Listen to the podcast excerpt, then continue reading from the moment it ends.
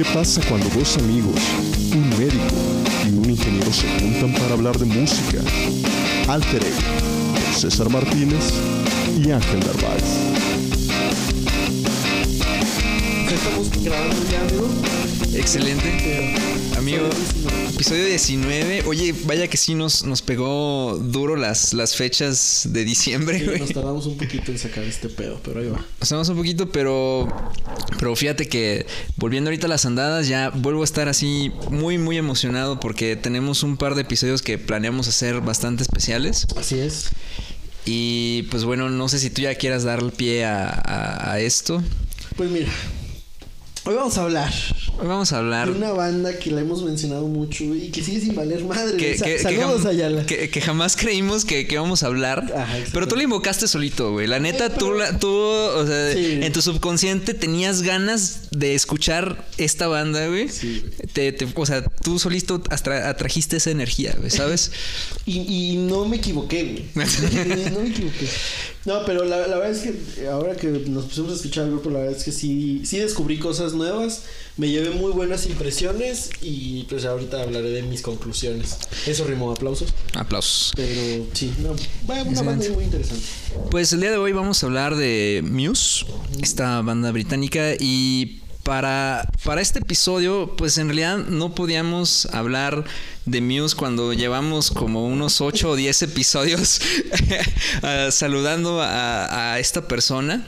Entonces el día de hoy tenemos a un invitado bastante especial, un gran amigo de también muchos años de, de nosotros, eh, que la verdad me da, me da mucho gusto que existan este tipo de cosas que hacemos del podcast para reunir los amigos, Claro. la verdad. Y pues con ustedes tenemos aquí al señor ingeniero, poeta, escritor. Y al parecer biógrafo también. de Maestro, biógrafo de Muse, o sea, él fue de la mano con Matthew Bellamy. Y le dijo, "Oye, y los Matthew". otros dos güeyes que no son Matthew. Oye, Matthew, ¿te puedo invitar un té? ¿Con milk o así normal? Les grabó su primer disco, yo creo. Sí, yo creo que sí. Con ustedes, Jorge Ayala. Hola, saludos César, saludos Ángel. Voy a poner ahí unos aplausos. Eh, eh. No, pues qué gusto, qué gusto que me inviten. La verdad, ya tenía años, años sin ver este par de desgraciados, además de amenazarnos de muerte en Twitter. En Twitter, saludos Ayala. Sí, Sal- se- saludos Ángel, saludos César. Se pusieron intensos esos tweets, ¿no? Estuvo bueno, estuvo bueno. No, pero, pero qué cool. gusto, qué gusto estar aquí, que me han acompañado en mis desveladas. Este. Y sí, la verdad, este, qué bueno, qué, qué bueno que Ángel ya vio la luz. Vamos a hablar de la bandotototota que, que es Muse. Obviamente. De, de- de hecho, vamos, vamos a pausar todas las veces en que este güey hable mierda. Luego- Lo vamos a vipear. Delfines, güey. Delfines. Sí, oye, Ay- Ayala, cuéntanos rápidamente tú, o sea, ¿qué te dedicas, güey? Y, y qué, qué onda tienes esto de con, con la música, porque ahí donde nos escuchan y, y- y ahorita que escuchan a Ayala, eh, Ayala y yo principalmente tenemos por ahí una historia de que tuvimos una, bueno, tuvimos como dos bandas, ¿no? Tuvimos un amorío. Tuvimos un romance y, y como una banda o dos, no, fueron, fueron dos No, bandas. fueron, fueron dos bandas, pero en una no toqué. en No, la segunda sí toqué. Era, era la, la groupie. No, pero es por güey, porque te, o sea, tú compusiste la Sí, yo canción, compuse la canción, pero me fui de viaje, entonces no participé, no la toqué. No te preocupes, yo también hubo una guerra de bandas donde no toqué, güey. Tocó Tú, Memo. tú todavía más, güey. Todavía más, güey, porque me castigaron. Fue Memo el que tocó. No, entonces, este, platícanos, también eres músico, ¿a qué te dedicas? Pues ¿Qué bueno, no, ya no soy músico, era músico. La neta ahorita ya toco muy muy mal, pero fíjese que la música fue lo que me hizo conocer tanto a César como a Ángel. A Ángel lo conocí cuando estaba en secundaria, lo conocí en unos cursos de inglés y el cabrón no paraba de hablar de Motley Crue y de que pinche Tommy Lee, su bate de que tocaba la batería de cabeza y no, que el White Circus, White Trash Circus, no sé qué. Sí, no, le mamaba. Hasta nos fugábamos de la clase para irnos a jugar Guitar Hero a Plaza de la Tecnología. Che mala influencia. Güey, Sí, güey. Y luego a César, bueno, César ya sabía que existía, sabía que existía, pero lo conocí ya personalmente en la prepa y como que fue de, ah, también tocas la guitarra, sí, pues también. Y juntamos gente y hicimos por ahí algunas bandas. De hecho, llegamos a tocar ahí algunos covers de Muse. Un cover de Muse. Sí, y es, y es, es muy curioso porque justamente con, o sea, con Muse me acuerdo mucho de, de, de ti. precisamente por esa canción, porque tocamos Supermassive Black Hole cuando íbamos en, en la prepa, que la verdad no nos salía mal. Pero no se ve bien. Pero nos puede haber salido mejor si hubiéramos tenido un pinche baterista. Saludos a Alberto Vázquez. Oh, shots fired. que hubiera seguido el puto ritmo. También tocábamos ahí las canciones medio el chilazo. Pues, bueno, pero, Pero era, era, el, era el tiempo en que, en que, bueno, ahorita a lo mejor ya no somos tanto músicos, pero en ese tiempo éramos, o sea, mínimo nos defendíamos. Sí, ¿no? mínimo decíamos, podemos tocar por ahí un solito, podemos hacer unos arreglos ahí. Participamos en dos guerras de, bueno, dos guerras de bandas, por decirlo así, juntos. Pero nada más toqué en una. Pero la verdad es que fue muy bien, o sea, nos fue muy bien. Creo que Estuvo una bien. experiencia muy, muy bonita. Pero, pero sí por ahí, o sea, digo, por ejemplo, en- hubo una donde no tocaste, pero por ahí sí armamos varios toquines, ¿no? ¿Te acuerdas? Sí, sí, sí, como que las Este, noches de rock. ajá, de la- esas de covers prepa. que se hacían. Tocamos Billie Jean. Creo que una vez tocamos. Una vez tocamos Sweet Child of Mine. Nos salió de la chingada. Ah, esa sí nos salió de la pero, Pero de verdad hasta me dio chingada, pena. O sea, como que des- después del solo, como que había ahí ciertas notitas y como que tú tocaste una y yo toqué otra. y el pinches dos notas nada que ver y se escuchó ojete. Nada que ver, sí, ya pero, sé, güey. pero bueno, está ahí, estábamos cotorreando. Sí, pero bueno, era- éramos chavos, ¿eh? Eh, Eh, to- Era una tocamos época... las curvas de esa chica versión Nicky Clan. Ay, madre. Güey, era nuestra época locochona, ya Locochona, sabes. güey. güey. Qué pinche Gorgoroth ni qué nada. Tocamos Nicky Clan. Güey, ¿por qué hicieron eso? güey? Estuvo chido. Eh, güey, pues estamos chavos, se te hace fácil, Bueno, güey. está bien, nosotros tocamos desvelado de Bobby Pulido, güey, así que qué tan mal puede estar. güey. Bueno, pero esa era secundaria, güey. Eso era- Bueno, sí, tú ya estabas en la uni. Qué oso. güey. No, no era la uni, era la prepa. Ah, no, pues entonces ya se perdona, güey. Ya, es válido. Y pues bueno, entonces eh, vamos a, a dar. Ah, no, no, no, no nos dijiste que, que te dedicas. Ah, ¿qué me dedico? Bueno, o sea, pues ¿a, a qué terminaste Ah, siendo? Además, además de amenazar en Twitter, amenazar. El día en Twitter amenazando gente nomás. Soy Y un. presumiendo tus filas en Costco. so- soy un bot de la 4T. no, este, pues yo soy ingeniero mecatrónico. Eh, no estoy en mecatrónica, no se hagan eso. Qué mamada. Saludos, Este, Soto. Saludos, Soto. Saludos a mi, mi amigo Soto. Como lo voy a escuchar eso como en ocho meses, güey. De paso seguro. va, Pero, pero bueno, hay que me conteste el saludo en Twitter. y. Así No, de jodido. bueno, ni pedo. Y ahorita estoy estudiando una maestría en ciencia de datos, que ya estoy a punto de, de terminar y la verdad, este, estoy muy contento. Tengo la fantasía de, de graduarme, ya tener tiempo y regresar a la música, pero, pero creo que es una, es una fantasía esas que, que no funcionan. Está bien, y, y poco a poco. A menos de que seas Ángel, a menos de que seas Ángel Narváez. Nah. Nah, nah, si vieres ese güey tampoco. No, ese güey no rifa. Nah, ese güey toca con una banda que se llama Jam. No, uh, saludos, Jam. Saludos, Que Jam. no se pierde ningún episodio. No. Bueno, pues eh, la dinámica del episodio de hoy es que vamos a hablar de Muse, pero pues bueno, Muse es eh, pues una... Pues, Pésima, pues ya, güey, ya es... Saludos, Dayana. A ver, ponle pausa porque nos vamos a agarrar a madrazos. Eh, güey, primer aviso. Primer recordatorio amistoso. Amistoso. Eh, o sea, pues es una bandota que pues ya, ya tiene una gran discografía. Y pues bueno, para. De cierta manera, como para, para cumplir aquí con el capricho de Ángel, que, que como que no le late tanto Muse, pero prefirió escuchar toda la discografía de los Red Hot Chili Peppers. No sabíamos en qué nos estábamos metiendo. No, la verdad es que no sabíamos. Entonces, eh, lo, que, lo que quisimos hacer fue hablar de los que nosotros consideramos los tres discos más importantes de Muse. Cabe aclarar lo que tú y eh, Ayala consideran los más importantes porque no tenía ni idea. Sí, no, la, la neta, Bueno, igual sí. si hubiéramos hablado del Origin of Symmetry, pero ya hablar de cuatro discos, a ver, estaba medio pesado. Sí, a lo mejor está muy pesado y, y de por sí, bueno, ahorita a lo mejor Ay- Ayala nos va a platicar un poquito más, pero, o sea, de por sí Muse es como esta banda que conocemos como este lado muy comercial, pero es una banda que puede llegar a ser un poco complicada de digerir en, Sí. en- en ciertas maneras, sobre todo en sus primeros discos, ¿no? Y este, entonces, bueno, quisimos hablar de estos tres primeros discos, que ¿cuáles van a ser estos discos? Vamos a hablar en orden cronológico porque también no nos pudimos poner de acuerdo. Vamos a hablar del Absolution de 2004, del Black Holes and Revelations de 2006 y por supuesto del The Resistance de 2009. Cada tres años sacan disco estos güeyes. Este año toca disco. Este, este año A ver, toca- a ver cómo la van a cagar este año. Estoy emocionado. O- obviamente lo vamos a reseñar. No, no va a pasar. güey. Sí va a pasar, güey. Bueno, sí es como el pasado, ¿no? Si es el pasado, se cancela todo. No, se cancela todo. Entonces, eh, pues vamos a empezar con esto. No sé si tú quieras dar como un pequeño background de la ya banda. carnal, güey, porque te sabes Sí, no, yo, yo, yo que soy el, el biógrafo bueno. Es que, es que necesitamos platicarles para darles un poquito de, de background que pues cuando íbamos a preparar este episodio César le dijo a Yala que, pues preparara ahí unos apuntes, pero quiero mencionar que cuando nosotros en episodios anteriores hablamos de que hacemos apuntes, lo hacemos así muy breve, cualquier cosa. Y de hecho César lo hace Es que tres- todo- yo, yo nomás escribo en mi mano el nombre de la banda, güey. Ah, sí, güey, literal, tú escribes en un blog que es como el tamaño de tu mano. Y allá la trajo una libreta profesional de argolla de 200 hojas.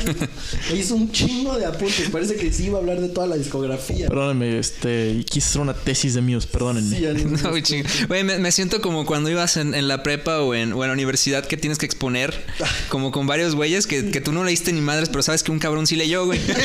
Exactamente. La niña, la niña de los plumones aquí ese va a presente. ser Ayala hoy. güey. Eso va a ser allá en el día De de hecho, hoy. nosotros no vamos a hablar, así que aquí están nuestras últimas palabras. Adiós. Adiós. Adiós. Drop the mic. Just drop the mic. Ya pueden irse a agarrar a besos mientras les platico el origen de Muse. Bueno, Muse es una banda originada en Teenmouth, en Inglaterra, por estos tres cabrones: Matthew Bellamy, vocalista, eh, Chris Wolstenholme, pero vamos a decirle Chris porque no va a volver a pronunciar esa madre.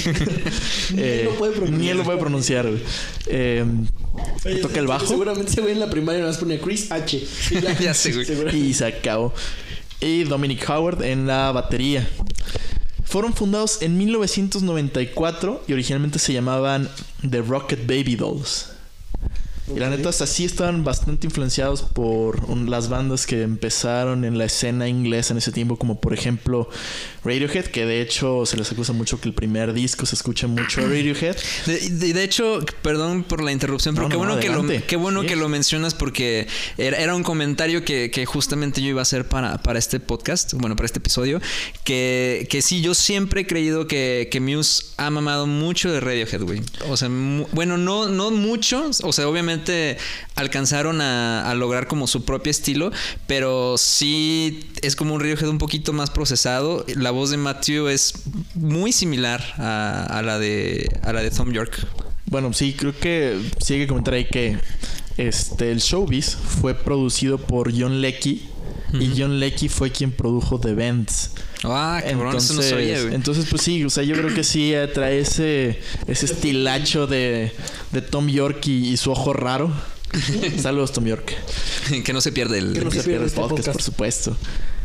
Em, entonces, pues sí, yo creo que de, ahí- de ahí, de ahí viene. Y la otra cosa es que un doctor revisó a, a Matt Bellamy. O sea, él no lo ha confirmado, pero sus dos compañeros de banda lo han dicho que un doctor lo revisó y canta así porque tiene las cuerdas vocales muy pequeñas. Ah, o sea, comparación de una persona normal, las- las- la tiene chiquita. De acuerdo. Las cuerdas vocales, sí, ¿no? Entonces, Sí, sí, este, sí se le notaba, ¿eh? Sí se le notaba. por eso, por eso eh, puede cantar tan alto. Incluso cuando empezaron con la banda, él no quería cantar. O sea, ¿por qué le daba pena cantar tan alto? O sea, él estaba buscando un vocalista que pudiera cantar este un poco más grave. Eh, pero pues al final no lo encontraron. Entonces dijeron, pues ya chingue su madre, me aviento. No tráiganse a la niña esta. Tra- tra- tráiganse a la, a la pocos huevos, ¿qué? no, entonces, este, pues eso creó muchos paralelismos con, con, con Tom York y pues también desarrolló el este pues el estilo tan característico de Bellamy que es cantar pues en tonos altos y mucho vibrato, mucho mucho falsete. Y pues bueno, en el 99 este, con Showbiz, que pues fue como que empezaron con el rock alternativo, empezaron un poquito este, a, meter piano. Y luego sacaron en 2001 el Origin of Symmetry, que está curioso porque en Estados Unidos no se estrenó hasta el 2006. Por un pedo que tuvieron, porque le decían a más de que no. La, la disquera Maverick, que los tenía en Estados Unidos, les dijo que no. Mucho falsete, no va a pegar. En Estados Unidos no quieren escuchar eso. Y y pues me- Bellamy dijo ni madres, Maverick dijo ni madres, entonces el disco no se estrenó hasta 2006. Eh, pero sí, ya en Origin of Symmetry, pues como que sí empezaron a experimentar un poquito más como con, con ópera, un poquito más de, de- de piano. La verdad es un discazo. Sí, y bueno, que Es una pena que no vayamos a hablar de él, pero- De, de ahí salen un par de joyitas como Plugin Baby, Newborn, Sí, la que más me gusta a mí es este Space Dimension, ¿no? Space Dimension. No, hombre, qué, Sí, qué- claro. qué- qué piano, qué piano, Dios mío. Eh, Y pues sí, eso es como los inicios, los inicios de, de Muse. Se empezaron tureando bien leve junto a Radiohead y pues las bandas de principios de los 2000 en Inglaterra y boom, 2003, 2004, Absolution. Sí, ya, ya después de Origin Symmetry ya sí, Absolution, luego Black Holes y ya todos estos, ¿verdad? Y luego, pues sí, ya decidieron después de Resistance, bueno, Second Law todavía se salva y decidieron hacer su desmadre.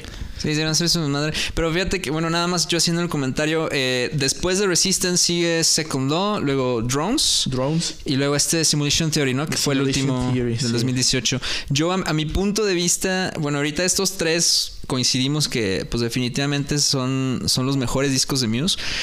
Pero yo no sé tú qué consideres, pero mi punto de vista creo que el Second Law creo que sigue siendo un buen disco, pero para mí, güey, ya fue el disco que empezó la decadencia un poquito de Muse. Porque para mí, o sea, tiene joyas como Supremacy, lo que Ah, quieras, esa ¿no? sí me gusta. ah, esa la conozco. Ah, esa sí, presente, aquí estoy. Pero te soy sincero, desde que sacaron Madness, para mí no se me hace una mala rola, pero creo que fue como la que empezó un poquito la decadencia, porque ya Drones fue un disco que tampoco se me hace malo, pero no me atrapó demasiado. Y bueno, el Simulation Theory lo hablamos literal hace como unos tres días. eh, pues, Sí, no, ¿qué res- estaban rescatamos pensando? dos rolas y se acabó. Sí.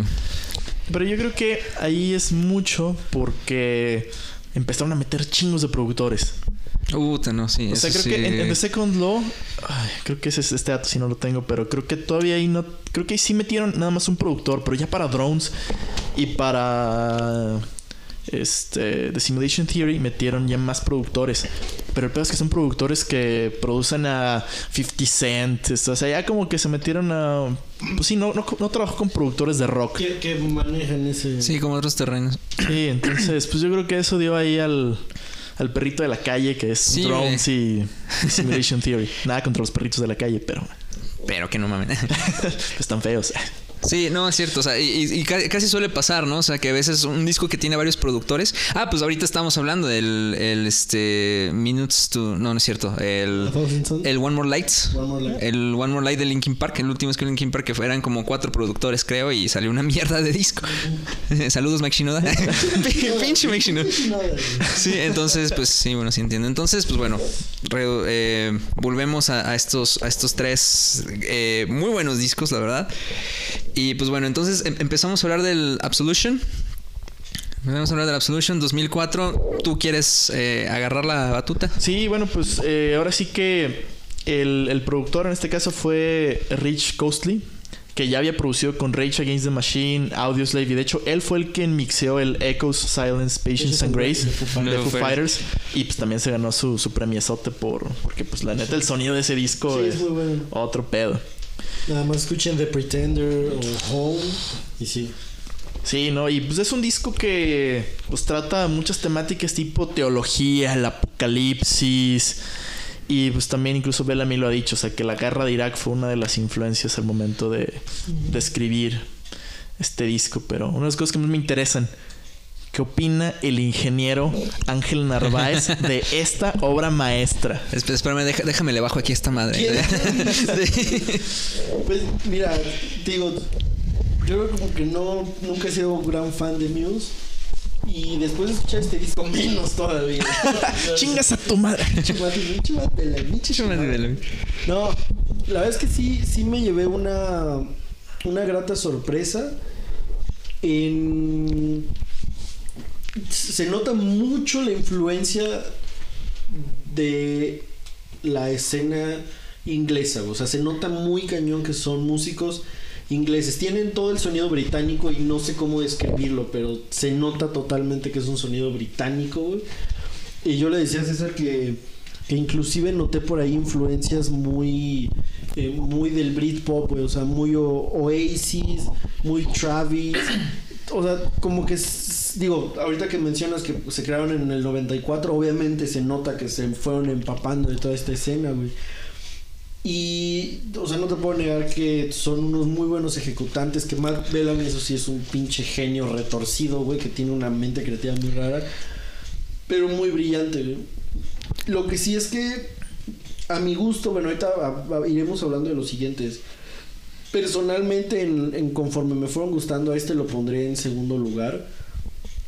Siento que tiene un muy buen sonido, siento que es un poco más orgánico que el que sigue, que es el Black Holes and Revelations. Pero ah, lo siento como que de repente quieren intentar o como vamos a explorar por este estilo y luego en la siguiente rola se van como este otro. Obviamente siguen siendo Muse, pero como que siento que no está tan enfocado el disco. Como que de repente por ahí van coqueteando en el camino con otros estilos. Lo que pasa es que también creo que el pedo de Muse. Cállate. Puta No, madre. no, no es cierto. Segundo aviso, güey. Segundo aviso. Segundo aviso ¿Cu- amistoso. cu- ¿Cuánto va de esa madre, güey? Ya llevas dos avisos, güey. No es cierto. ¿Sabes qué va a pasar al tercero, güey? Ya vamos a bajar, Le vas a bajar a tu micrófono. No, este. Es que ta- también yo creo que el asunto con Muse es que para entender a Muse, güey, hay que entender el. Pues ahora sí que la cabeza de, de Matthew Bellamy, güey. eh, que, que finalmente es, bueno, quien compone la mayoría de las canciones. Bueno, para empezar, Muse, a mi punto de vista, para mí es como un power trio, güey. Para Sí, mí, sí. o sea, están muy cabrón la ejecución de los tres güeyes. Eh, Se complementan muy bien. o sea, el, el baterista tiene un pinche golpe, güey. Que, que fíjate, para ser zurdo no toca mal, güey. Ah, ¿Qué dices? Así. Déjame le bajo a tu micro. Eh, Toca bien, el, eh, este Chris en, en- en el bajo toca también muy cabrón y es, es un bajista muy versátil, güey. Muy- Muy, muy versátil. versátil. o sea que de repente te puede hacer un slap, de repente te puede hacer nada más algo, o sea, lo que normalmente es un bajo, un bajo con notas de paso, unos riffs impresionantes Sí. como los que tenemos en este disco, güey. Eh, y bueno, y Matthew Bellamy, o sea, no se diga. Y, y los tres en su instrumento son muy versátiles, güey. O sea, como que no les da pena, por ejemplo, eh, Dominic, o sea, de repente puede tocar una batería completamente orgánica, una batería completamente eléctrica, eh, todos los efectos que manejan el bajo Chris, o sea, la guitarra Matthew Bellamy, puta, pues ese güey, ni- ese güey hace sus guitarras, güey, o sea, ni, ni se diga, güey. Sí, pues de hecho es dueño de Mason. O sea, él compró Mason para que le hicieran sus guitarras con su controlador MIDI táctil y... O sea, la computadora trae prácticamente una computadora adentro. Sí, sí, es, es- ese güey está cabroncísimo. O sea, de, de hecho, vale mucho la pena que, aparte de escuchar Muse, la gente que no conozca Muse vea videos de, de- de Muse en vivo, porque es, es muy cabrón, güey, lo que hace. Yo, yo tengo, no sé si ubicas el concierto del Harp Sí. de Muse del 2000. Ay, güey, creo que fue 2007. Sí, porque fue el de Black Holes. Sí, sí, por ahí. Fue el de 2007, güey. Matthew Bellamy está cabrón. Güey, hasta, hasta tiene un, un robotcito que le lleva guitarras, güey. No mames. Neta, güey. Neta, y, y tiene esta cosa peculiar de que pone sus guitarras como una especie de pad, ¿no? Que también juega con eso. Sí, pues es un controlador MIDI, pero pues nada más ahí en, en pantalla táctil. De manera táctil. Entonces, eh, son, son unos güeyes que yo me imagino, Matthew Melamy, te lo decía, güey, un cabrón súper obsesivo de a madre, güey, como con el sonido que realmente quiere lograr. Y si se dan cuenta, Muse es como esta banda que tiene una composición bastante como medio orquestal, ¿no?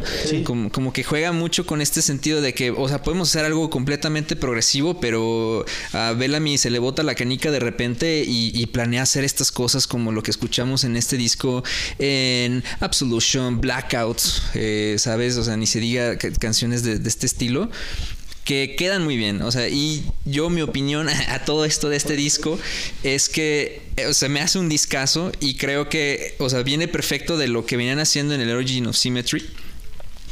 Eh, pero el Origin of Symmetry todavía es.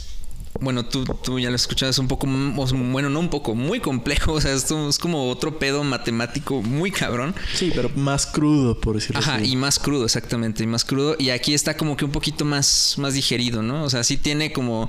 Yo, yo divido este disco como entre las canciones que quisieron hacer muy progresivas, como bien dijo ahorita Ángel, de como que ah, similares a, lo que se estaba escuchando en la escena británica en ese momento y otro como que lo que realmente estos güeyes querían como experimentar por así decirlo no Sí, no, estoy completamente de acuerdo contigo. O sea, creo que otra cosa que en la que yo distingo al, a la Absolution que de hecho yo lo pongo en número uno. O sea, a mí se me hace el disco con el que Muse se, o sea, consagró su estilo, por decirlo de, de alguna manera. Es que también ya la manera de acomodar las canciones dentro del disco. O sea, creo que el disco se me hace un- una montaña rusa. O sea, empieza en el intro de que se escucha como la, ma- marchando. Empieza Apocalypse, Apocalypse eh, Please, que fue uno de los singles del disco. O sea, empieza, es como un himno al fin del mundo. no tiene guitarra, o sea, pero empieza con el piano pesado, claro. Matt Bellamy aventándose esas notas altas tan características. Y luego, pum, le baja y Time is Running Out, que es una rola un poquito más, más popera. Y luego Sing for Absolution, este, empieza tranquilona, pero le suben otra vez. Para levantar. Y luego Stockholm Syndrome, que también, este, de los mejores riffs que tiene, Un que tiene este rola, disco, Falling Away From You, vuelven a bajarle el tono. Y luego la joya del disco. Hysteria, pf, o sea, le suben al, al máximo. Entonces, la verdad es un disco que sí se tiene que escuchar completos, completos en orden. ¿no? O sea, hay algunas canciones, por ejemplo, en mi opinión, Falling Away With You, Blackout, son rolas que tal vez por sí solas no funcionan tanto, pero ya al momento en el que las escuchas en el contexto del disco, como que dices, ok, por eso le hicieron así. O sea, pero tal vez si estás escuchando música en aleatorio, igual y te la pasas, porque en ese momento no te hace sentido, pero pues de una vez que tienes ahí todo, todo acomodadito, dices, ok, eh, esta es la razón de ser de esta canción. Pues, excelente. Tú, no, no sé si. Eh, pues, sí, o sea, te digo, creo que eh, en este disco es como un. O sea, te digo, personalmente en cuanto a sonido, propuesta, yo lo tengo en segundo lugar, pero estoy de acuerdo en que el- al menos el impacto que tuvo, yo me acuerdo cuando como que Muse se hizo más popular aquí en, en México Ujú. y que era histeria, histeria, histeria, histeria, o sea, como que todo el mundo traía esa rola y pegó muy, muy, muy cañón. Por eso a mi gusto creo que coincido con Ayala en que siento que este disco tuvo más impacto que el Black Holes and Revelations. Aunque como dijimos ahorita y que ya vamos a llegar ahí, a lo mejor en el Black Holes es donde alcanzaron esa perfección o ese lugar al que querían llegar con este disco y que a lo mejor les faltó un poquitito. Pero en cuanto al sonido y te digo, en mi gusto personal, yo lo pondría en segundo lugar porque lo siento un poquito más, más abierto. Y para mí en primer lugar está el, el The Resistance, que lo siento un poquito más enfocado, más directo. Más- Ya ahorita hablaremos de. Spoileando. Una joyita. Spoileando, Spoileando, perro. Pero eh, creo que sí tiene muy buenas rolas, como dice Ayala, en Apocalypse Please, en Time is Running Out, en Stockholm Syndrome. Creo que son muy buenas, tienen muy buenos riffs y, y como tú dijiste, o sea, el, el- me gusta mucho que el bajista es muy versátil y que es de esos bajistas que, que les gusta añadir colores y texturas con efectos. Sí, con completamente. ruiditos. O sea, creo que le añade mucho peso y mucha característica, o sea, mucho carácter a la rola. güey. Sí, o sea, lo hace excelente. Lo- y es que es, es algo muy cabrón de Muse, porque tienes, tienes este, un par de canciones, pues simplemente Hysteria, en donde nada más están tocando los tres, güey. Sí. Solamente están tocando los tres y se escucha como si fueran chingo, de instrumentos, güey. No, bueno, pues que sí son. o sea, porque por ejemplo, el bajo trae tres pistas. O sea, trae el, bajo Ah, bueno, limpio, sí. el bajo distorsionado y aparte una parte de la señal la pasan por un controlador MIDI. O sea, estás tres bajos en uno solo. También, si te fijas un poquito en la en la voz, Matt Bellamy también trae ahí todos los efectos del mundo. Trae un poquito de. Fraser, trae este una pista en, en vocorder. No sé si lo ubiquen, es este Sí, como sí. que cantas en el teclado. Como un tipo talkbox, pero... ajá. Pero en Pero teclado. en, tec- en teclado. O sea, es una canción donde puede parecer sencilla que nada más son los tres güeyes, pero están pasando demasiadas Es que cosas a la vez. Le, le meten, eso es otra cosa. que Mucho la producción. me- ajá, me sorprendió mucho, o sea, que están muy bien producidas las rolas. Y, y tienen, como tú dices, au- aunque a lo mejor en vivo nada más son tres güeyes, y la verdad es que en vivo no sé qué tan parecidos suenen al disco, porque ves que hay muchas bandas que Ajá. meten un chingo de cosas en los discos y cuando suenan en vivo no suenan tan... No, tienen a sus, ah, tienen a sus músicos de, de, de, de tour. Ajá, ajá, exactamente. Entonces, eh, al menos en los discos se ve que sí le meten mucha producción y suenan muy bien. Y sí, suenan muy llenos, suenan muy cabrón. Sí, sí, sí, demasiado. Bueno, entonces, eh, Ayala, tu mejor canción del disco y unas menciones que quieras ahí añadir. Mira, la mejor canción del disco para mí es Butterflies and Hurricanes, de la que no habíamos elección. hablado ahorita, pero, pero verdad esa canción sí es, es una montaña rusa, o sea, Sí. este, de verdad ver el concierto el, en Wembley, O sea, sí, el, claro. el interludio de piano, o sea, se, se cae, se cae Wembley y lo vuelve a construir con el interludio de, de piano, de verdad. Es una, es una rolotototota. Y pues mis menciones, pues creo que serían Blackout por, por el arreglo de, de orquesta, o sea, está muy bien logrado. Está obviamente Hysteria y Stockholm Syndrome, que pues son como las, las pesaditas del, Ujú. del álbum. Y claro, eh, ¿Tu menos favorita, de, de una vez, vamos primero, sí, por ¿no? la favorita, ¿no? Eh, yo, güey... Para mí ninguna. Ninguna, güey. No, no, no, no voy a- no lo voy a contar como aviso, güey. Pero watch out. Pero be careful, pero- motherfucker. Pero, cuidado, quieto. Quiet, Cuidado. Cuidado, cuidado. Yo, híjole, güey, yo creo que se, se interpone con un poco lo que pienso que... Ay, güey, es que mira, musicalmente probablemente yo creo que Butterflies and Hurricanes es la mejor del disco. Porque sí tienes razón, es una pinche joya que te lleva de un lado a otro. Sí. eh, que tiene toda esta cuestión orquestal y tiene muchísimos arreglos, es como muy ornamental el pedo. Pero yo, para mí, eh, ay, güey, Stockholm Syndrome, güey, puta, güey, me prende en un punto. Yo, de hecho, pa- a mi punto de vista, creo que es mi canción favorita de Muse, güey. Es señor Riff. Es, es uno de los riffs más impresionantes que ha hecho este cabrón, güey. Eh, la dinámica que hacen en- en- entre los tres güeyes es impresionante. La batería a la madre. O sea, ese güey neta eh, hace ahí unos feelings muy cabrones.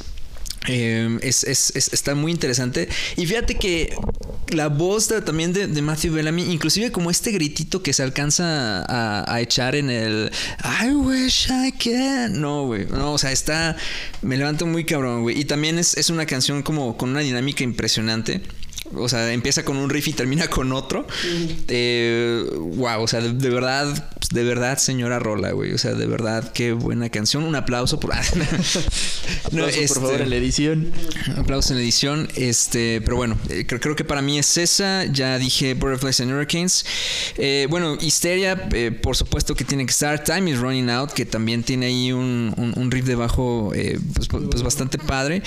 Y Muy guapo. muy, muy guapo, tío.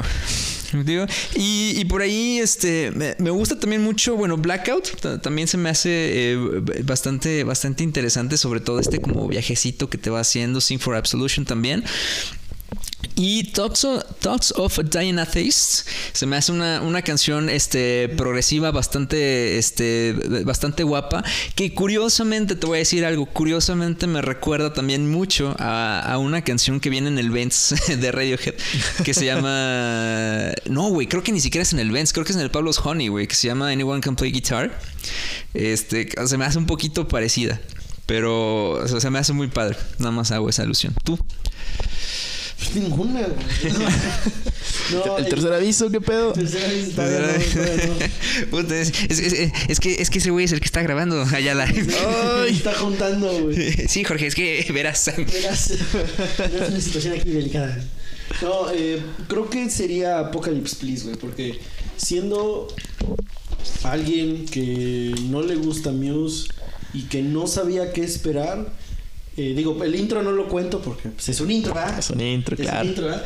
Pero, o sea, creo que no sabiendo qué esperar y de repente llega este rollo de Apocalypse Please, es como, ah, cabrón, qué pedo, eso no lo vi venir. Y creo que ahí te empiezas a dar cuenta de, de qué se trata Muse. Ya te das cuenta de- del estilo que tienen, de lo que va a venir en el disco, de la versatilidad en la voz de Matt Bellamy, de los riffs. Como que, no sé, te empiezas a dar cuenta de, de lo que está por llegar. Y creo que es una muy buena rola, creo que es un muy, un muy buen opener para el disco. Creo que está muy bien. Igual, pues mención especial también a, a Thoughts of a Dying Atheist. Ujú. Creo que es una rola como muy, muy oscura, güey. Como que, como que sí sientes que te está contando una historia, güey. Sí, pues está contando que el güey se va a morir y tiene miedo. Que tiene miedo, sí. Exactamente, o sea, pero como que, como que te, te lleva, güey, como que hasta te imaginas, no sé, así una película en blanco y negro, güey, no sé, como de noche con lluvia, o sea, te, te, te lleva, güey, te lleva a la rola. Y sí, se me hace muy, muy buena rola. Y Butterflies and Hurricanes sí se me hace como el éxtasis del disco. Sí. Precisamente como muy orquestal, muy como es todo un viaje, güey. Como que de repente te mal, o sea, te mal viaja, pero luego como que Te bien viaja. Ah, llegas, llegas a este punto donde ya estás como flotando así. Sí, está muy cabrón. Ya. Pues bueno, Ayala, ya sabes cuál es la dinámica, güey. Tienes que decir tu ¿La canción me menos favorita. Bueno, fíjate que. Toda la discografía. No, yo, yo creo que. güey, güey. Mira, Güey, tercer aviso. Se va a Ay. bajar esta madre. Eh, ay, pues no la considero mala, pero Endlessly. Creo que pues, es una rola muy experimental, o sea, como que quisieron hacerla muy Eurodance por ahí. O sea, y, sí, no, no es mala rola, pero si la comparas al resto del disco, que es pura energía, puro sentimiento, está como que... mm, meh. Entonces, sí, yo creo que para mí es Endlessly. Es- es- se me hace simpaticona, güey. Es, es como esas canciones que no, no te esperas que va a haber. Este, esta, esta curiosilla. Eh, fíjate que a mí. eh, ay, güey, es que se me va el nombre. Falling Away with You. Eh, también. Falling Away with You. eh, no, no me gusta, pero ¿sabes por qué? Porque. ¿Qué es mío? Sobre todo. Porque es mío, güey. ¡Ay, perro! ¿Sí o no? Güey. Aplausos. Te, te vamos a amarrar, cabrón. Así sabes, güey. Está bien, pero péguenme. Tengo por ahí. El bondage. Yes. Este. Porque es mío, güey. Curiosamente, no me gusta porque tiene una dinámica en, en voz muy similar a Stockholm Syndrome. Y curiosa, y a lo mejor uno no lo notaría, pero como la canción anterior es Stockholm Syndrome y luego sigue Falling Away with You, no sé por qué, pero la, la voz se me hace muy similar a lo que hace en, en esa misma canción. No quiso una barbaridad, pero creo que están en el mismo, o sea, creo que están en la misma clave, o sea, están en el mismo... En el mismo tono. Sí, están en el mismo tono esas dos. creo. Probablemente, ¿eh? pero no lo dudo porque se me hace muy similar. Digo, obviamente Falling, Falling Away, ah, cabrón, Falling Away with You es, es como pues una canción un poquito más tranquila y así. Digo, a comparación de, Stock- de Stockholm Syndrome, que es un putazo. Pero ¿qué crees que esta sí, eh, sí la siento demasiado similar y como que eso no me agrada. Sí, estoy de acuerdo. Sí, que, que de por sí, este, de, de por sí Matthew Bellamy, lo hablábamos también, tiene también esta situación que este güey cuando canta eh, parece que nada más es como una nota la que hace y nomás la va moldeando, ¿no? Como lo que tú decías, ¿no? Que hace... Sí, güey. Algo, a- a- algo que, bueno, a lo mejor lo voy a decir también más adelante, pero algo de las cosas que no me encantaron de Muse es que siento una que ahí es como ambigua esa opinión, pero me gusta que hay rolas que empiezan de una manera y terminan de otra. Pero a su vez creo que ese es un contra porque luego como que dices, ah cabrón, qué pedo, ya no sabes si sigues en la misma rola, güey. Como que la cambio, o sea, te dan la vuelta muy cabrón que dices, qué pedo. El progresivo, bro. Ah, sí, sí, o sea, sí, güey, pero, pero, güey, como que siempre tienen que regresar a este pedo. Y estos güey, no, como que la cambian y se acaban y empieza otra rola y tú, qué pedo. Ah, pues es que como eso hace maná, ¿verdad? No, ¿qué di- güey? Güey, primer aviso, güey. Ah, Primer le No, y esa es una. Y, y la otra es que como que Matthew Bellamy tiene este como... A veces canta bien y luego tiene este como tic, así como de que... Está cantando es mía", Y como que... ay, no sé. Como el Rubén Albarrán, ¿no, güey? como el Rubén Albarrán, pero en inglés. En inglés, como... Como que abusa sí, sí. mucho de eso y de repente es como... Híjole, Este podcast debería ser enviado, deberían ver las caras. Sí, güey. Sí, güey, debimos de haberlo grabado. Es que a poco no, es como. Como que no sé, güey, como, como que está mormado, ¿no? no pero por eso. No sé cómo escribirlo, güey. Pero a veces, a veces siento que usa mucho y es como. Como que dices. "Mi". Pero es algo muy original y es algo muy de Matthew Bellamy, güey. Pero a veces sí siento que raya como en lo repetitivo. A lo largo de los discos, no nada más en, en una canción. Te veo afuera, güey. Oye, tercer aviso a ver, a ver, apaga esa madre. Que te voy a partir tu madre. Ya salte, quítate el reloj. Y pues ya. Bueno, ¿tu canción menos favorita? Yo, yo creo que sería tal vez The Small Print. ¿A No, no creo que sea una mala rola. No creo que sea una mala rola, sí me gusta. Pero, güey, después del madrazo que es eh, Butterflies and Hurricanes, como que a lo mejor y te quedas, te quedas como en una sensación de éxtasis y dices como, o sea, no está mal, pero, pero a ver, ahora vuélveme a dar esta dosis. Qué cagado, fíjate que esa es la canción que no iba a quedar en el disco. O sea, este. ¿Ya ves? ¿Ves? No, No, o sea- estos cabrones no rifan, ¿no? O sea, discutieron mucho, o sea, porque Matt Bellamy no quería The Small Print en el, en el disco. Que se me hace que tiene buenos riffs, o sea, sí, Sí, sí, tal sí. vez de, de donde viene, sí, sí, sí le cuesta. Pero él quería poner en su lugar a Fury, que pues sa- sale ya en el disco bonus. Que la verdad a mí no se me hace una canción buena. O sea, creo que el riff de Fury es muy bueno. O sea, Ah. se escucha muy, muy Black Sabbath. Tiene su mérito. Tiene su mérito. Pero como que ya el- los coros como que mm, no, no pegan igual que The Small Print. Pero sí, como que era la rola que, que le costó entrar al disco. ya ves, ya ves. Ya ves. Conocedor el vato. Eh, Pues sí, Señor, no, señor, no se toque. Señor Ángel, señor Ángel, por favor, no se esté tocando es aquí. como Rubén Albarrán. sí, güey. Rubén Albarrán inglesa. Rubén Bellamy. Excelente. Pues bueno, eh, pasamos al siguiente disco. ¿Están de acuerdo? Sí. Muy bien, eh, pues bueno, vamos a pasar al, al Black Holes and Revelations del 2000, ¿qué quedamos? Seis. 2006, ¿verdad? Desde 2006. Y bueno, aquí voy a agarrar la batuta eh, yo, porque este es el, disco que yo considero que eh, puede que sea el mejor de Muse. Ahora, lo voy a decir, musicalmente creo que The Resistance está un... Un poquito arriba, lo que sea cada quien. Eh, The Resistance creo que alcanzaron musicalmente otra, otro plano Muse Su apogeo. su apogeo, sí, o sea, creo que alcanzaron una, una situación. Bueno, bueno, me lo, me lo voy a ahorrar, lo voy a ahorrar, porque vamos a hablar ahorita de Resistance. Pero Black Holes and Revelations. Ahí les va mi, mi pequeña anécdota. Cuando, cuando este güey empezó a hablar mierda de Muse en este podcast, güey. eh, Que salió mío. en este podcast eh, hubo un día en que yo me puse a escuchar este disco, güey. Yo dije, güey, es que qué buen disco, güey. Yo dije, es que, güey, qué, qué buen disco. Y yo creo que es el mejor disco porque creo que es el disco en el que Muse llegó a ese punto donde querían llegar, güey. Definitivamente, o sea, un poco en la cuestión tanto musical como en la cuestión comercial que ellos, que ellos eh, querían lograr. Y, digo, yo creo, eh, ahorita tú creo que ibas a decir algo del, del Black Holes, pero o sea, creo que es el, el- disco que terminó de catapultar a, a Muse completamente la fama. Y lo voy a decir porque yo, te soy sincero, yo conocí a Muse por haber eh, escuchado Supermassive Black Hole en la película de Twilight. Definitivamente, digo, obviamente a partir de ahí nació mi culto hacia Muse. Hacia definitivamente. Twilight. Hacia, hacia Twilight. Hacia Twilight, tengo todos los libros. Team Jacob. Eh, no, o sea, es que, es que, güey, o sea, los que somos de la generación, yo creo que al, al menos, o sea, yo, yo nada más vi Crepúsculo, pero, o sea, yo creo que los que somos de la generación eh, tendrán en, en su, en su memoria esta, esta escena, pues puta, icónica, güey. La película está de la mierda, pero esta escena icónica donde están jugando béisbol. Oye. ¿Qué estás diciendo de ¿Estás diciendo Crepúsculo, perro? Crepúsculo? No, a ver, tira tus pósters de este güey encuerado. ¿eh? O sea, creo que todos tenemos esta escena icónica de, de los vampirillos jugando béisbol con Supermassive Black Hole de fondo. Y bueno, comercialmente, o sea, con esa canción catapultaron. Tienen un Starlight, güey.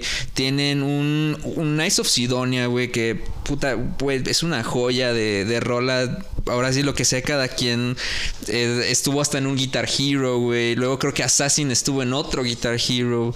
Eh, entonces, creo yo, por esta situación que que el Black Holes alcanzaron este punto, ¿sabes? En, en el sentido de que, o sea, ¿en, en qué momento yo como banda quiero alcanzar un éxito comercial, pero a la vez tengo como que todas estas ideas orquestales, progresivas y cómo poderlo compactar? O sea, creo que fue cómo fueron compactando su propio estilo hasta llegar al Black Holes.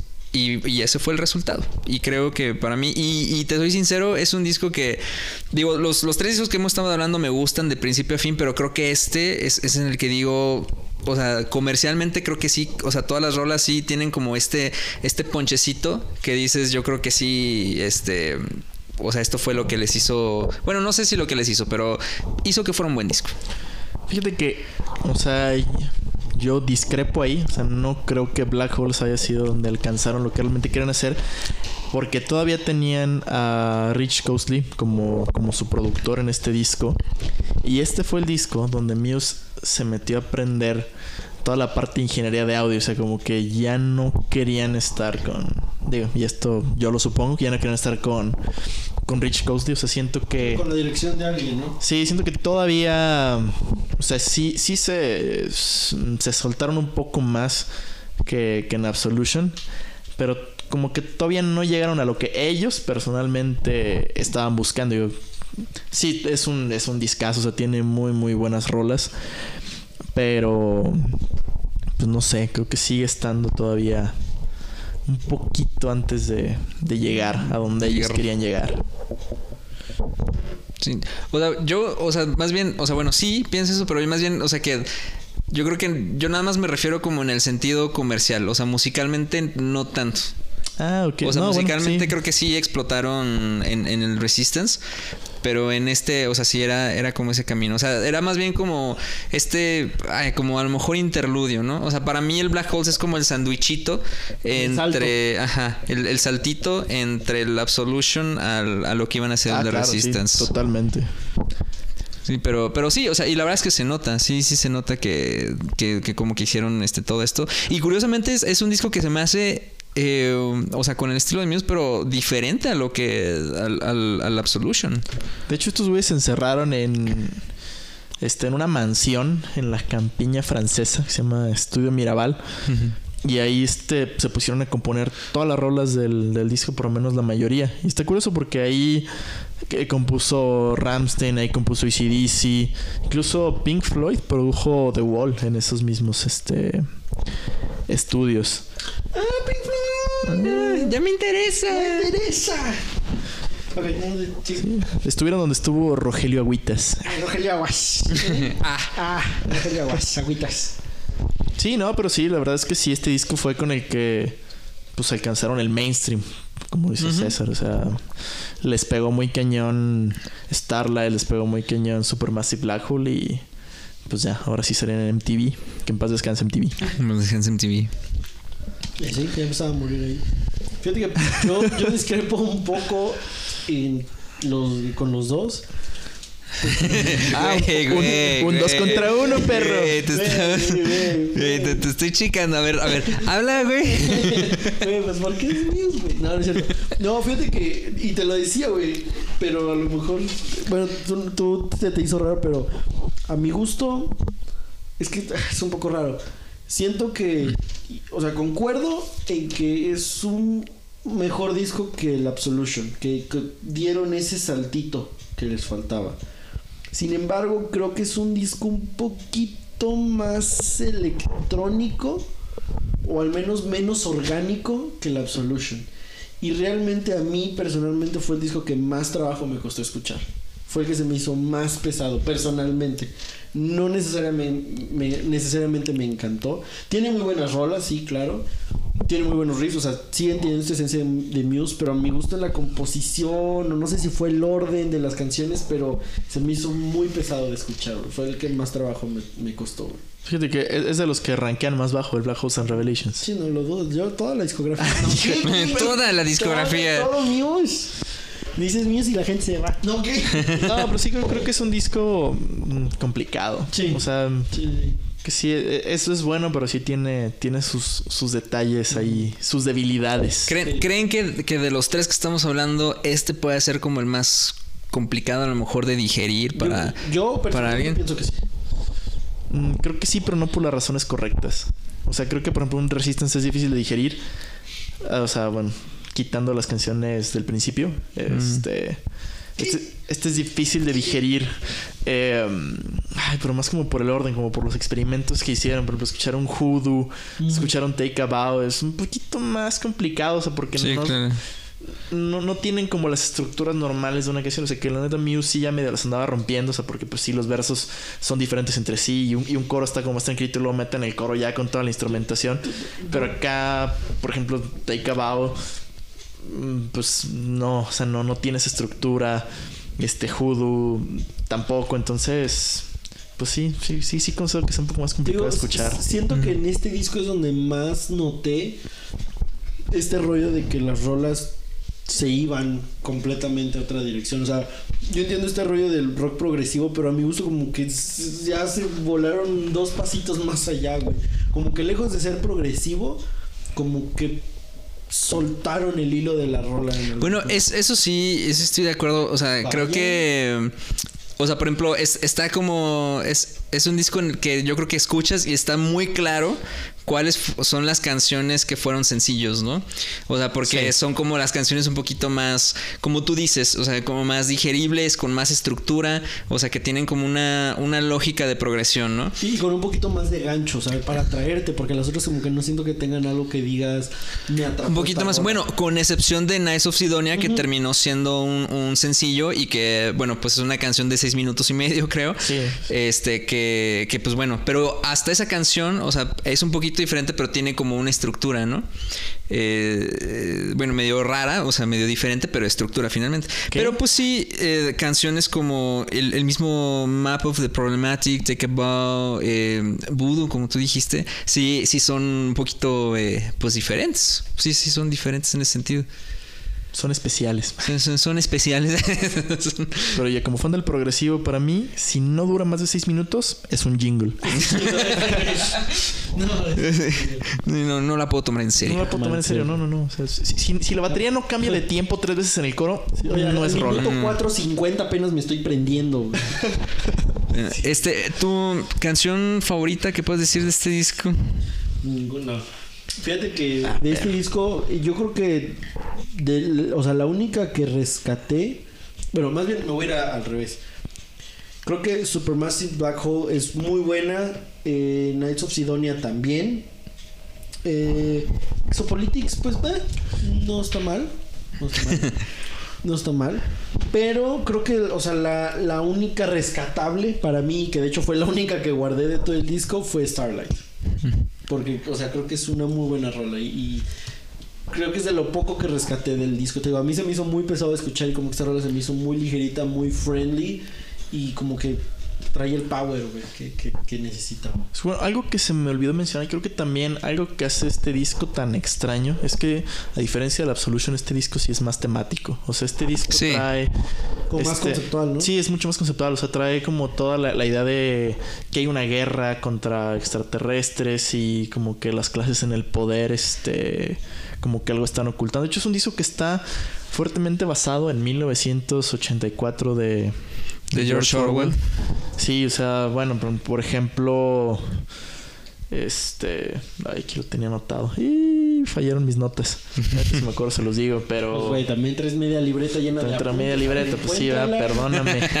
Entonces, o sea, creo que la intención de la banda con este disco, o sea, no es contar una historia, porque no hay así como, no hay, no hay personajes definidos ni, ni nada, pero como... Sí, ni, ni, ni es como, perdón, eh, una, o sea, como una progresión así completa de canciones de, o sea, esta trata de esto y luego esta trata de esto Sí, y así. no, para nada. Esto es más, como que te pone ahí las, los snapshots, o sea, como la- las Ajá, fotitos de que hay una invasión extraterrestre y este están peleando este los mi- militares aquí y están valiendo madres con Soldier Poem y luego este güey está hablando Starlight de que está en la guerra y extraña a su morra, o sea, como que también como que pusieron un poquito esto, un poquito otro, entonces también siento que por eso es un poquito complicado agarrarle el, el hilo al, al disco. Pero pues sí, pues más que nada porque sí se clavaron mucho en la parte conceptual. Sí. Oye, y fíjate, eh, creo yo también que este a lo mejor fue el último disco en que Matthew Bellamy eh, escribió estas, costa, estas cosas medio como apocalípticas eh, raras, porque no sé, bueno, eh, a, menos que corrígeme si me equivoco, pero como que el resto de los discos, empezando por Pricing en el Resistance, ya son como todas estas cuestiones de revuelta contra los líderes. No, Hombre, sí está bien conspiranoico ese pedo. Eh, sí, demasiado, güey. de- de- sí, no, es una cosa cabrona. No, hombre, más vela mi trae su gorrito de aluminio hasta el súper. sí, güey. Dicen que si le quitan su chaqueta tiene a, la- a la Unión Soviética, güey. sí, este, sí está cabrón. Ah, este, bueno, eh, mi, yo creo que la, la mejor rola del, del disco eh, es Nice of Sidonia, porque pues sí, eh, Sí, qué buena canción. Y ahorita que tú dijiste esto de la temática que tienen, yo había leído que, por ejemplo, eh, tiene que ver también una cuestión como apocalíptica. Porque en la portada, supuestamente que las cuatro personas que están jugando como un juego de cartas, no sé, póker o algo así, supuestamente son los cuatro jinetes del apocalipsis. Y me encanta como esta referencia del Knights of Sidonia que tiene una que tiene como un estilo medio western. Sí, Este, Spaghetti Western. Sí, sí, completamente. O sea, y que, que hace hasta la simulación como de un caballo. Inclusive la batería tiene todo este ritmo, ¿no? Sí, sí, sí. Está, es- está muy padre. Por ahí los arreglos que tiene de, de trompetita. El riff es impresionante. Eh, me gustó mucho. O sea, creo, creo que, que podría ser- llegar a ser una mejor canción de disco. Y en el Guitar Hero estaba perra, güey. Ah, sí. No, pero fí- fíjate que est- está muy inspirada. O sea, cuando estaban con- este, eh, componiendo el disco, estaban muy clavados con las películas de Clint Eastwood y los Spaghetti Western. Mm, tiene sentido. Y este, pues los soundtracks de esas películas eran de Enrico Morricone, que en paz descanse. Ah, claro, sí. Este, entonces, pues, como que sí, eso los inspiró mucho. Y pues es como la interpretación de Matt Bellamy de, de un western Tex-Mex. Tex-Mex. Y también Como Selena, como Selena. Bam, bam. Como la flor. como en la flor. y, y el papá de Matt Bellamy también era músico. Ese vato estaba en una banda que se llamaba The Tornadoes. Pero una banda de rock, pero instrumental. O sea, no, no, no Ah, cantaban. cabrón. y tienen... Su rola más famosa se llama Telstar. Y Mm. Telstar, o sea, como que el intro es muy parecido a, a Telstar. Fue como el, el tributo de Matt Bellamy a su papá, porque también Matt Bellamy como que nunca se iba bien con su papá y como que decían, eh, pinche música de hueva. Ve lo que terminó el baile. Ve lo que terminó haciendo el baile. Escupió hacia arriba el cabrón. Sí, no, pero nada, pues es, flema, güey. nada, pues un rolón, las trompetas, los rayos láser. Sí. El, el riff como galopado, el rayo. El rayo láser. rolón. Sí, la verdad es, es, es un rolón. Y bueno, por ahí menciones, eh, pues bueno, Starlight, Supermassive Black Hole. Eh, por ahí Invincible también se me hace muy, muy buena canción. En realidad, eh, Assassin, güey, creo que es la canción más, más pesada del, del, del disco. Muy, muy, muy Daron Malakian. Sí, ándale, sí, de hecho, sí, de hecho, o sea, demasiado. Y Muy, ahí. muy System of a Down. Y fíjate que es en este tipo de rolas do- donde digo que, o sea, este güey realmente sabe cómo manejar sus pinches guitarras, güey, porque te puede hacer un distor así muy cabrón como, como en Assassin y de repente te puede manejar como otra gama de, de distors también muy cabrona, la verdad. Digo que cada quien sé que te caga, güey, pero, pero sí, o sea, el güey sabe lo que hace. Sí, no, no, no, te digo, eso, eso lo, lo reconozco totalmente. O sea, e- ellos conocen sus instrumentos, güey. Y juntos se acoplan muy bien, o sea, se juntan muy bien. El estilo no necesariamente me encanta. Yo creo que de una vez es bueno que lo diga. Este, ya les voy a bajar a sus micros. No, no, no. no. Gracias. Fíjate que, eh, bueno, no sé si ya escuchaste el de Coldplay, pero me, Sí, sí, sí. me No, pasó. todos los capítulos. Gracias, todo. Eso, gracias, gracias. Tómate otra, Yala, por favor. Al tuyo sí lo va a subir. Al tuyo le va a bajar. No, Perro. pero con Muse me pasó algo como con Coldplay. O sea, reconozco que son muy buenos en, en sus instrumentos, se acoplan muy, buen, muy bien. Este, pero como concepto de banda a mí no necesariamente, o sea, no es mi banda, güey, no me encanta. güey. Pregunta obligada, güey. ¿Qué prefieres, Coldplay o Muse, güey? Ah, yo creo que Muse. ¿Tanto? Ah, Respuesta órale. correcta. Sí, Es- güey. esa no la esperaba. Sí, güey, o sea, ¿A ti te gusta digo, Coldplay? au- Aunque Me gusta Coldplay, pero... Bueno, sí me gusta Coldplay, pero creo que mm, Muse. Muse me prende más. Sí, Ajá, es que, es que, o sea, aunque ninguna de las dos sean mis bandas, Me hace sudar. Ajá, Muse todavía tiene este rollo de que buenos riffs y cosas que dices, ay, que lo- le puedes torcer y dices, güey. O sea, un- grupo". una ida a Aguascalientes si te avientas un disco de Muse. Ay, mientras sea el de Resistance. Mientras sea de Resistance. Sí, güey. Hay que ponerle el, el, el Simulation Theory, güey. No, hombre, no, güey, se, se corta un huevo. Sí, güey. Me voy por el barranco ahí en la curva de la M. güey. no llega, güey. No llega. Sale Break It To Me y así, nada más se ve que el coche bajando por el barranco. Se baja en el distribuidor ahí, güey. No, te bajo ahí en Ciudad Maderas, güey, pasando G- GM, güey. Ahí te bajo y ya me voy, güey. Bueno, eh, Ayala, tu, tu canción eh, de este disco. Mi canción especial. No, canción canción es- favorita para mí es City of Delusion. Ah, mira, qué buena. Eh, Oye, fíjate, yo también la tenía en mis menciones, no la dije. O sea, me, me- me gusta mucho que empiece así con, con la guitarrita. Acústica. Y, y la temática de la rola es así como un pinche. Este. Un fanático religioso, o sea, no sé, una especie de fanático. Porque me gusta mucho, o sea, el coro es Justify my reasons with your blood. O sea, como que voy a justificar lo que estoy haciendo con tu sangre. O sea, es una canción medio violentona. Pero, pero me gusta mucho. O sea, me gusta también en el precoro. O sea, antes de entrar al coro, como que salen ahí los violincitos. Y ya entra el coro todo lo que da. O sea, sí, es como de las rolas más explosivas del disco y me gusta bastante. Creo que mis menciones serían Eh, Knights of Sidonia, pues obviamente. Exopolitics también. Exopolitics, sí. Me gusta, me gusta mucho. Y a Muse no le gusta Exopolitics. Este. Como su creep. No, o sea, no, no es su creep. Es que ellos lo tocan en vivo diferente y como que no les gustó cómo quedó en la producción. Y ya no lo tocan en vivo. O sea, porque antes de estrenar el disco la tocaban cada concierto. Será el disco y no la volvieron a. Valió. Fíjate, eso no sabía. Y mm, Map of the Problematique. Tun, ¿Cómo tun, se tun, También tun, tun. me gusta mucho. Se me hace como una, una rola muy tétrica. O sea, no sé si el, el- como el tecladito va en síncopa, pero como que sí te hace sentir un poco, poco incómodo. Se me hace una, una muy buena rola. Eh, Muy bien. Sí. Bueno, Sí. y, y de una vez date eh, la, ya sabes, tu canción menos favorita. Canción menos favorita. Todas. Mira, creo que va a ser Hoodoo. Que la letra es muy buena. O sea, habla de una relación fallida. O sea, no, me, me gusta cómo termina de que lost the chance to be a better man. Qué y profundo. sí, no. Este, que empieza como con la guitarra española y luego ya mete todo y Sí. vuelve a acabar tranquilo. Pero creo que es esa rola que si me sale en aleatorio, Eh, no, sí, next, o sea, no, no, no la dejo. tengo, tengo que estar en el humor. Fíjate que a mí Judo se me hace como una canción que por esta misma el, el inicio de la guitarra, como que siento que es la canción que conecta para que empiece Knights of Sidonia. Sí, De cierta manera. De cierta manera. Eh, yo, fíjate que eh, Soldier's Poem, güey, se me hace como esta canción que para mí no, no conecta mucho. De hecho, esa hasta está muy cortita, creo, ¿no? Es- Esta está muy cortita y eh, me gusta mucho cómo suena la, la- la guitarra. Y pues bueno, es, es la canción acústica balada del, del disco definitivamente, pero no, no conecta demasiado, o sea, de hecho siento que igual, o sea, me la salto y no hay ningún problema. Y Map of the Problematic me gusta, pero ¿qué crees que eh, vocalmente me aburre?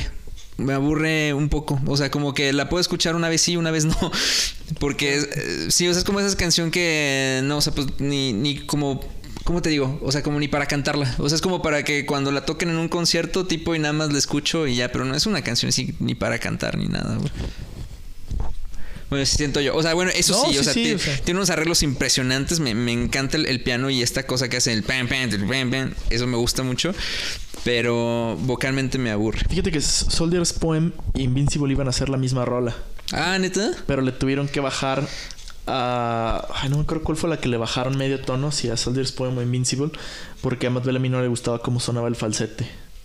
Entonces dijo que no, mejor la bajo y que sean dos rolas. Ah, mira, qué huevos de cabrón. Así de que, ah, pues le hago dos rolas, güey. Sí, Chingue su chingue su madre. madre. Empieza con una y termina con otra. Baja las cinco semitonos como si fuera Fer de Maná. Nelly Ayala, muy bien, tú muy bien. Lo toco con una guitarra varito. Sí, y fíjate que Invincible terminó siendo sencillo, güey, lo que son las Sí, cosas. sí, sí, es buena rola. Eh, bueno, Nada que reclamarle. Bueno, tú. Yo estoy de acuerdo con Ayala, güey. Ninguna canción. no, eh, Judo también. Sí, no, no, no me atrapó, güey. No siento que, que proponga algo como muy al estilo del disco. El estilo del disco. Eres bien mierda, güey. Eres bien mamón, güey. Eres bien mamón, güey. Eres bien mamón. No, pero. Pero sí, o sea, no, no siento como que siga un- una línea. Bueno, realmente, ¿qué rola de este disco sigue una línea? Sí, no, o sea, como que son, son, son ahí flashazos ahí. Muy, sí, como Sí, o que- sea, te digo, a a mi gusto este disco como que se me hizo más disperso y no me atrapó. Pues sí, creo que esa era la idea, que fuera disperso, Sí. pero pues sí, creo que suf- sufre de eso también. Sí. Sufre. Muy bien. Mamón. Mamón. Devuelve a mi chica. Muy bien, este, pues bueno, nos vamos entonces de lleno con The Resistance, que te damos la batuta a ti, amigo. Pues mira, es el único disco rescatable de mí. No, Hijo de tu madre. no, fíjate que te voy a decir algo. O sea, como Nos vamos a partir la madre, güey. ¿Viste? ¿Viste? No, te digo, creo que este disco fue el que más me atrapó, güey. O sea, más me gustó. Si bien no todas las rolas son como super heavy y acá poncha al mil, creo que es donde más se nota, bueno, como tú dijiste eh, antes, eh, detrás de cámaras, antes de que empezamos a grabar, se nota mucho que, este disco ya lo produjeron ellos. Se nota que se aventaron, que quisieron hacer lo que, lo, que quisieron, valga la redundancia, y sobre todo que, que Matt Bellamy como que siendo este medio obsesivo compulsivo que creemos que es, tomó la batuta así de, a ver, güeyes, quítense y yo voy a dirigir este pedo o, voy a, a meter mis composiciones como las quiero. Entonces te digo, aunque al parecer no, no todo el disco es acá como super poncha al 100, creo que sigue muy claro sobre esta temática de las composiciones orquestales, que si bien eh, me dejaron muy sorprendido los dos discos anteriores. Esta presencia eh, constante del piano, pero también los arreglos como de, de cuerdas, de, trompetas o de trombones, como mucho de instrumentos de aire. Creo que en este disco lo supieron perfeccionar muy cabrón. Y el sonido de la batería fue algo que sí de plano dije, no mames, hasta le subí más al, al coche, porque ya sabes, las escucho cuando voy al trabajo y de regreso. Pero, güey, qué sonido de batería, güey. Eso sí, neta, me dejó boquiabierto, güey. Podría volver a escuchar el disco nada más para escuchar las baterías, güey. Porque está muy bien. Digo, aparte que desde los discos anteriores se nota que el güey le pega con unos huevos muy sí, cabrón. Sí, está cabrón. Y, y, o sea, que toca muy bien. Pero en este disco, como que. A, a mi parecer, en los dos otros. En los otros dos discos. No le dieron la importancia suficiente a la batería o en la mezcla no no tuvo la ecualización indicada, güey. Y en este disco creo que totalmente lo lograron, güey. Aparte de que no sé, o sea, estaba muy bien afinada la batería, se escucha muy natural, como que no la procesaron tanto. Eh, tiene por ahí un poquito de compresión, güey, pero está muy bien afinada, está muy bien grabada, güey, suena muy cabrón, güey. Creo que eso sí de plano dije, no mames, se pasaron de lanza. Si mal no recuerdo, creo que la triple microfonearon, una madre ¿Sí? así, o sea, hicieron ahí con la microfoneada algo bien raro en la batería con este disco, pero sí, les jaló. Sí, sí, suena, suena muy Pero por ahí hay un documental, güey, deberías de verlo. ¿Sí, neta? Sí, sí, creo que sí hay en, en YouTube, ¿no? De cómo Hay- grabaron The Hay Resistance. documentales de cada disco, pero, pero sí, no, no me los di. Voy, voy- voy a, voy a ver ese. No, no sabía, güey. Sí, Lo- sí, lo chécalo. ver. Es más, aquí se corta esto, la vamos a ver.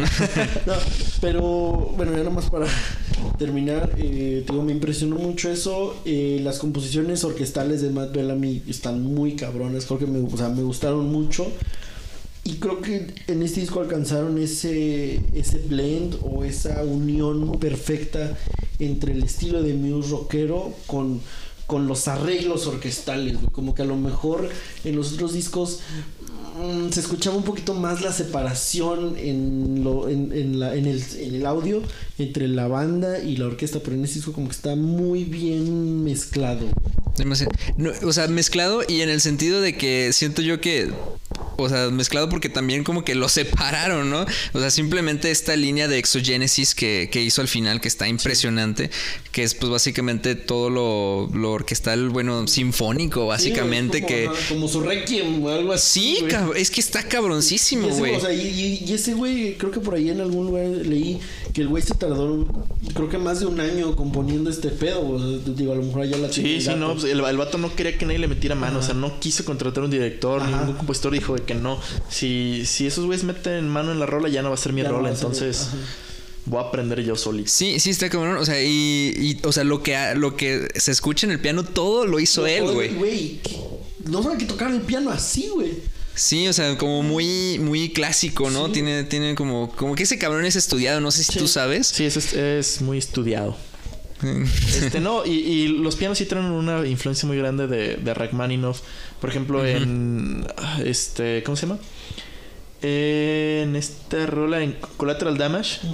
Este. O sea, el, el piano. El piano no es de él. Es este su interpretación de otra. Ah, sí, claro. De otra rola. Este. um, de la.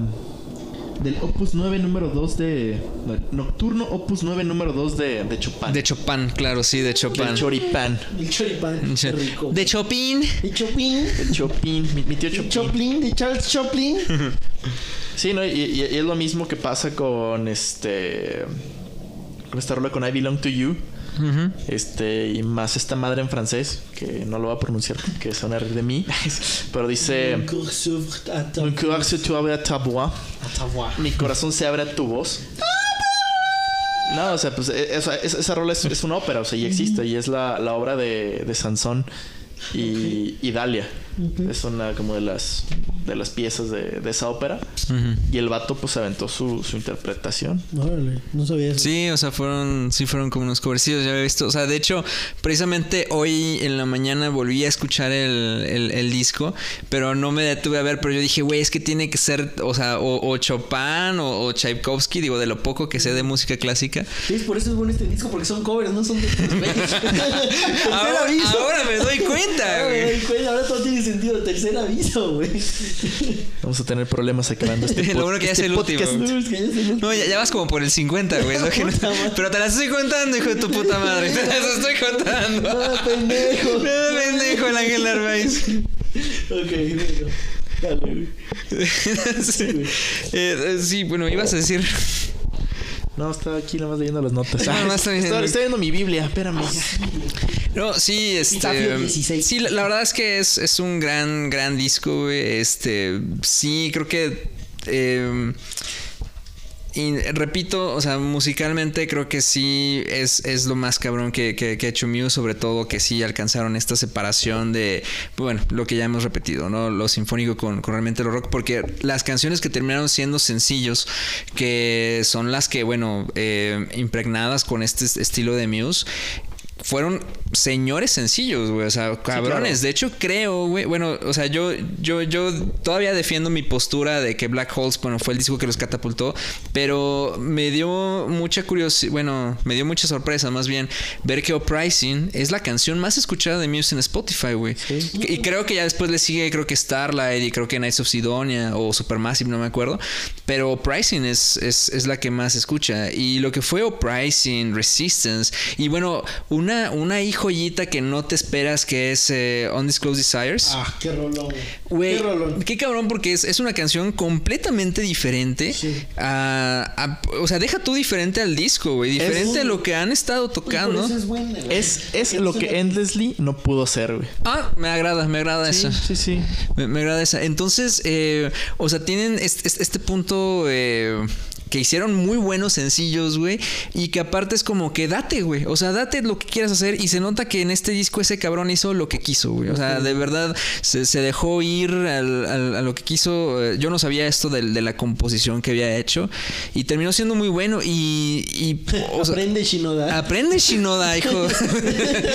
aprende, cabrón. Aprende, güey, que cuando los hagan hacer lo que quieren hacer un buen disco, no una mierda. Pinche Y, y sí, güey, o sea, porque, o sea, para verlo producir esos güeyes se escucha muy bien, güey. O sea, como que. Y, y aquí es donde también quiero decir que. O sea, si bien tenemos como que toda, toda esta idea de que, de que Matthew Bellamy, o sea, se dejó ir con todas estas ideas que tenía, creo también que los demás metieron mucha mano, güey. O sea, el, el- el bajo, güey, la batería están muy presentes. Simplemente el, el- pinche puta, güey, el, es- es- ese arreglo de bajo que hay en The Resistance es, es un pedo impresionante, güey. O sea, es- ese cabrón es como los güeyes que ves en YouTube que hacen riffs de guitarra en bajo, güey. bajo, güey. Está cabroncísimo, ¿Sabes, güey. ¿Sabes qué, qué- qué siento que, que pasó en este disco?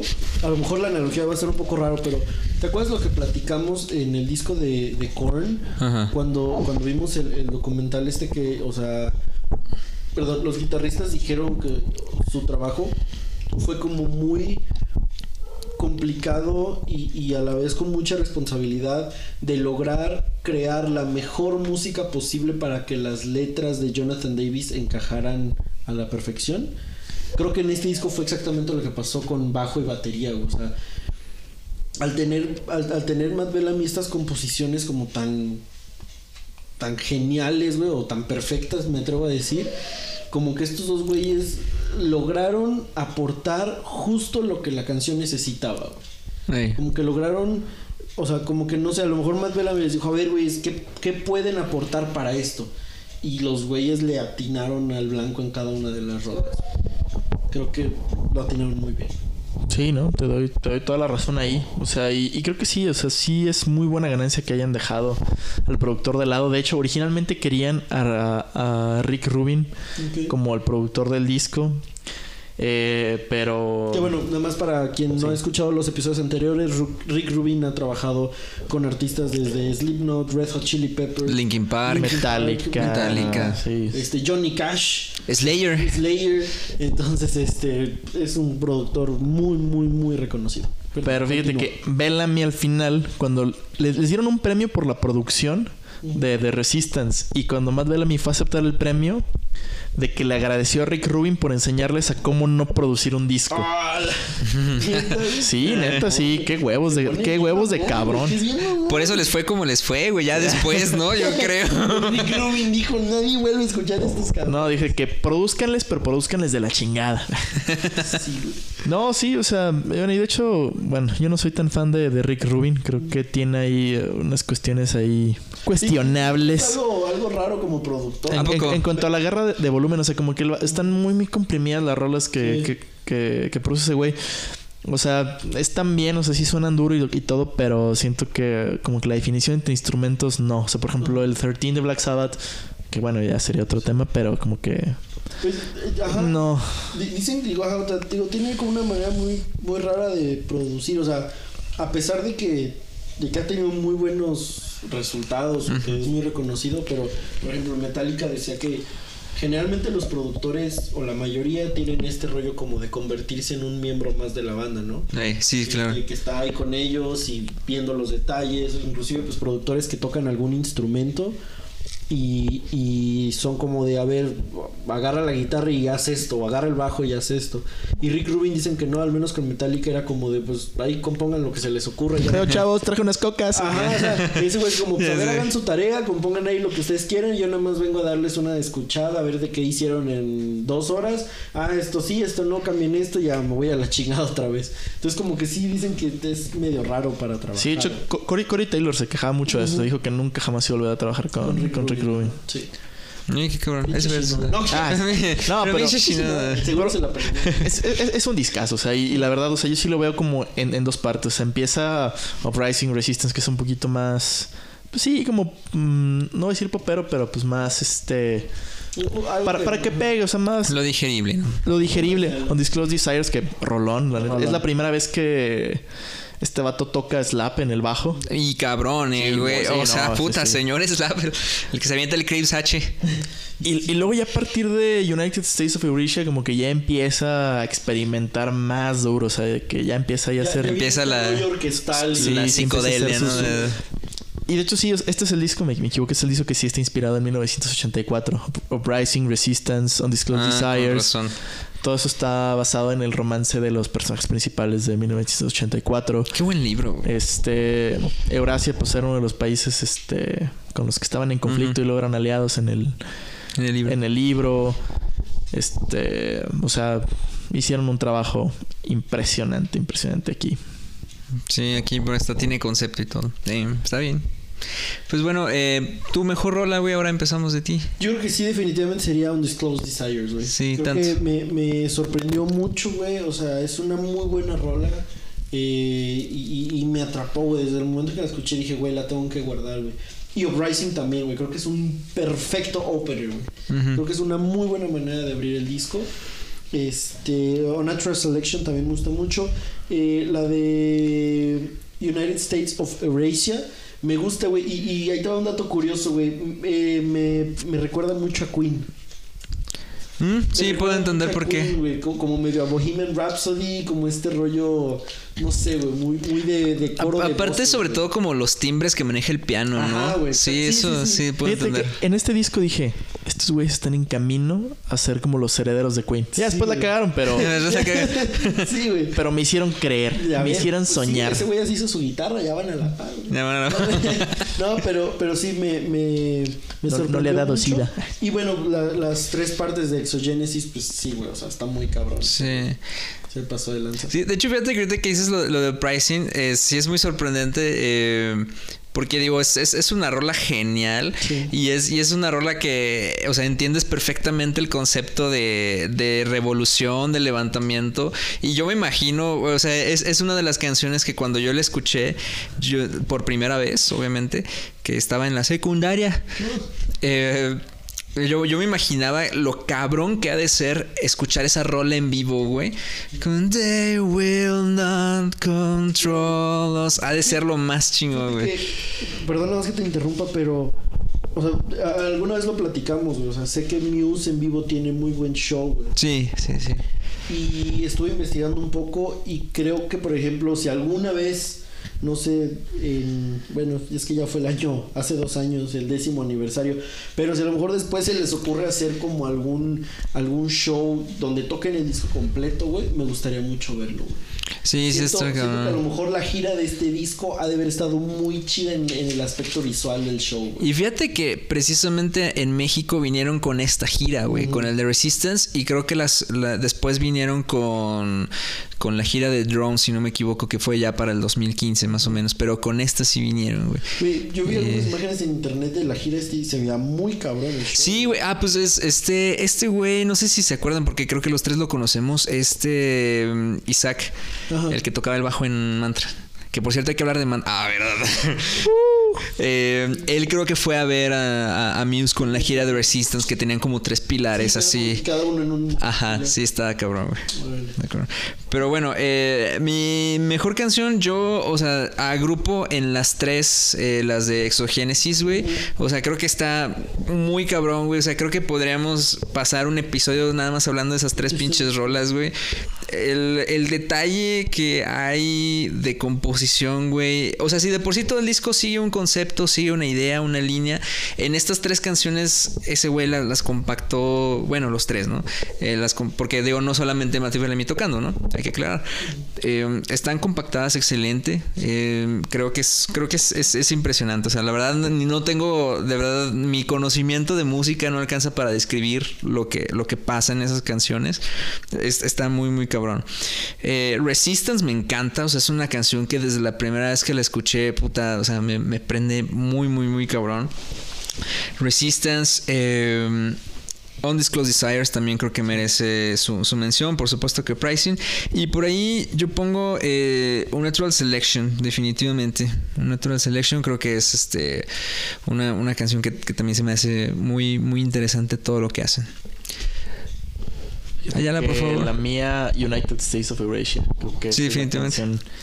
Me pega, o sea, es como he dicho de las rolas que más me gustan de Muse, son este una, una absoluta montaña rusa. Sí, sí, sí. Incluso este cuando empieza el tirirín, ese es- está basado en una en una composición de ay, no me acuerdo de qué película de este güey el de George Lucas, el que traía un látigo, Indiana Jones. Indiana Jones. Sí, está basado este, en Indiana Jones, se me hace una, una rolota. Y Collateral Damage también me gusta mucho. Me gusta el detallito de que empieza con niños jugando.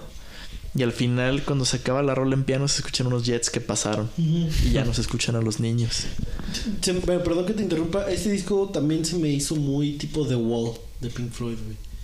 O sea, como que también, digo, así como comentaba ahorita que, que le escuché mucho la influencia en, en los discos pasados de estas bandas como Britpop, también noto esta influencia muy del prog, muy Pink Floyd, muy este, muy Yes.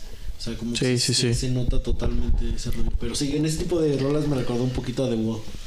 Sí, y pues mis, mis menciones, o Natural Selection, es la rola pesada del disco y Sí, claro. señor riff, o sea, está muy muy buena.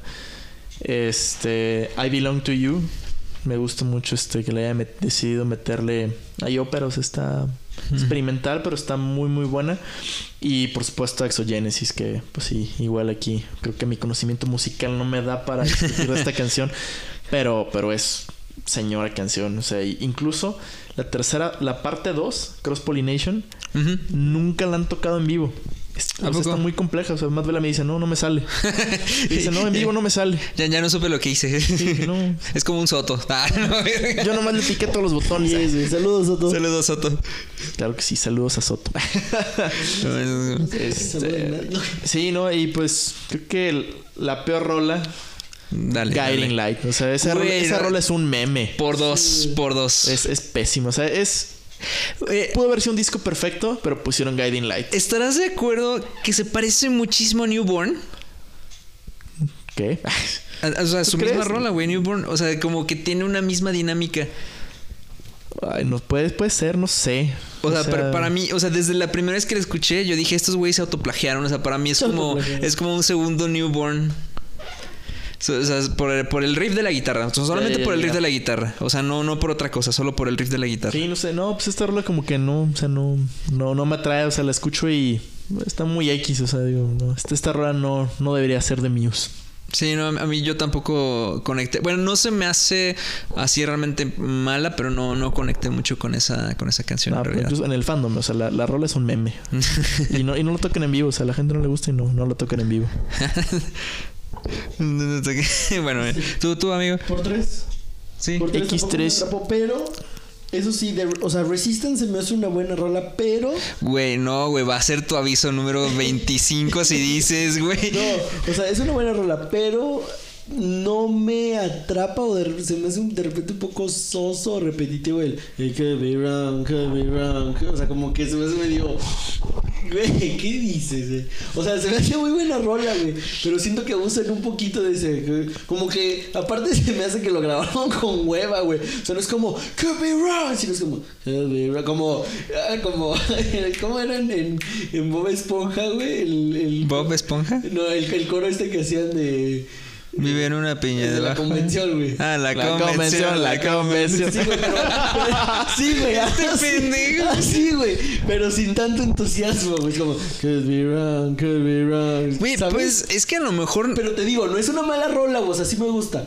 Solamente, o sea, es como number two de que no me encanta que abusen demasiado de eso. Y, y aparte no siento como que lo hayan hecho que- con euforia, güey. Es como que sí, a huevo, ahí les va, perros. Pero pues siento que no quedaba con euforia porque, pues bueno, o sea, el, el tema es 1984 que todos los vatos están lavados del cerebro mismo- y como, could be wrong, o sea, como... Bueno. Y luego Matt Bellamy, but it should have been right, o sea, como que le da vida, por decirlo así. O sea, es como la contraposición, La La di- yo nada más la dicotomía. Pero sí, eh, Igual, ajá, si se la pudieron haber brincado y de United States of Eurasia a un Natural Selection hubiera sido un perfect passage, güey. O sea, un- una muy buena transición. Sí, sí, sí, sí, sí entendí, ah, ¿eh? Sí, sí. sí entiendo el inglés, Ángel. Gracias. La convención, la. Güey, ¿a poco no, güey? No, pero poquito. es que sabes algo, Eh, lo, lo- lo que dices ya me hace más sentido eh, con, con esta relación que tiene con 1984. Bueno, pero por ejemplo, para los que no han leído el libro, ahí está, güey. No todo ¿Ves, leer el ¿Ves cómo si te hace falta leer, No, maldito no imbécil? leas, No leas, güey. Yo te voy a prestar mi cañitas. Ay. Eh, pero sí, sí, sí me hace más sentido. eh, o, o sea, tanto por esta eh, situación del Could Be Wrong, me acuerdo de. O sea, la- de- pues ahora sí de. Del Winston y la Julia. Ajá, del gran hermano, ¿sabes? Y pues sí, o sea, lo de Love is a Resistance tiene, me hace completamente sentido. Y ahora, hablando de lo musical de esta canción, eh, o sea, a lo mejor yo supongo que nada más lo dices por eso, porque vocalmente se me hace muy Sí, cabrón. sí, no, de, de hecho, es una de las pocas canciones que encuentras en la discografía de Muse en donde no hace esto típico que... Sí, fíjate, porque Matthew Bellamy hace estas frases certeras, así disparadas, se le escucha genial su voz, ni siquiera hace sus falsetes. Sí, o sea, te digo, En, en el Take Us Away From Here. Take Us Away. Pero pues creo que nada más ese. Pero, pero no, no es como su típico falsete de... Güey. Eh, no te toques, por favor, Ángel. Güey, es que sí le hace, güey. ¿qué quieres que haga, Pero, pero bueno, sí, a lo mejor sí es como lo más cercano, pero, pero aún así se me hace una de las canciones este medio, medio diferentes. Por, eh, O sea, te digo, me gusta, es buena rola, más. Cállate a la ver. Déjame Oye, César, te invito a hacer un podcast. Vamos a hacer un podcast. No, digo, siento nomás que en el coro, en esa parte, para esa parte, siento que abusaron un poquito. Como se hizo muy repetitivo. La convención, la convención. Es pero tienes razón, o sea. Pe- pero contrapone muy bien Matt Bellamy, eso sí, con las contestaciones. Eso que ni qué. Eso que ni qué. Pero pues tienes razón, o sea, pues es que es música pretenciosa, es progresivo. Es no, muy- sí, o sea, es, que es- ser, es- es- güey. es música, es música mamadora. O sea, la Sí, neta, el progresivo es un género para gente mamadora. Perdón. Perdón, a perdón por ser mamador. Perdón. Perdón, mantra. Ah, la verga. Ay, Sin tomar prisionero, Ay. César. Quemando a la raza. Quemando la raza. Y pues ya. No, que no, eh, excelente, excelente. Este, pues bueno, no sé si tengan más comentarios eh, al respecto, que, que algo que quieran decir, algo que quieran agregar. Ayala, por favor.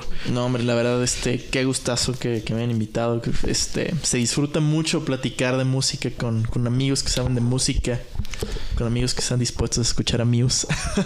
Nunca más. No, hombre. No, fíjate que igual esta después estaría bien hacer un track by track del, del de Resistance. Sí, este, Oh. sí, no, lo, lo que sé cada quien, eh, este, este podcast también nos, nos abre como para escuchar aquellas cosas que, que no nos animamos tanto. O sea, tampoco es como que, ay, güey, vamos a hacer Track algo by track de- de, Bad- de Bad Bunny. Ajá, como? Que bueno, que por ahí... Por ahí hemos, Ay, hemos ay, están algo. algo- coqueteando con el diablo. No, es que te te lo vamos a platicar ahorita, ahorita que acabemos el episodio. Sin spoilers. Este sí, sin spoilers. Pero sí, o sea, creo que también la razón de este podcast es como que tratar de alimentarnos. O sea, ya, ahorita ya, ya pasamos por un punto en el que tanto Ángel como yo hemos escuchado cosas que no estamos acostumbrados a escuchar. Y entonces, pues también es lo interesante, ¿no? O sea, y ahí es donde descubrimos, ah, ¿sabes qué? Me gustó esto. O ¿sabes qué? Pues no, no me gusta esto. Es como el sexo anal. Digo, ¿qué? A la Oh. a la madre. ¿Podía decir eso en el podcast? Que me, me, me, me he estado, me he estado deteniendo de comentarios vulgares todo el podcast. ¿Qué este güey me sale con eso? Eso escaló rápido, güey. Cagó. Güey, más rápido que el tren bala más rápido lo saca, güey. No lo van a bajar, güey. Güey, eso sí lo voy a gritar, güey. Ahí se lo ponen. Creo que se va a escuchar peor con el beep, pero, pero me gusta porque la gente se va a quedar con la duda de. Se va a quedar ¿qué así, güey. pues, Métele un beat, güey. Métele un Sí, güey, es que un delfín. Un Un delfín. güey. Y sí, y sí dijo algo horrible, la Sí, neta. No sé si es legal. Güey, que estamos en shock. Ni tú te lo veías venir. No, güey, ni yo lo voy a venir, güey. No, no sé qué pasó, no sé qué pasó. el corazón le salió. Bueno, Excelente, pues bueno, eh, Ayala, pues muchísimas, muchísimas gracias, por, por estar aquí, hombre, gracias por definitivamente. invitarme, que, que agasajo. gracias por escucharnos, güey. Gracias por No, escucharnos. hombre, me maman, me acompañan en, mi- en mis noches de desvelo. Lo voy a escuchar tres veces. Nomás por escuchar todas las pendejadas que digo. Sí, o sea, de- o sea, por favor no te cierres a que te volvamos a invitar, a que vuelvas a estar aquí con Hombre, cuando nosotros. quieran, si me quieren y tener aquí todos los capítulos, mira, yo todos los capítulos estoy aquí. Traigo un six de cerveza. Invitadísimo. Excelente, pues bueno, amigo, entonces pues nos vemos en el episodio 20. Episodio 20, a lo mejor viene por ahí también algo medio especialón.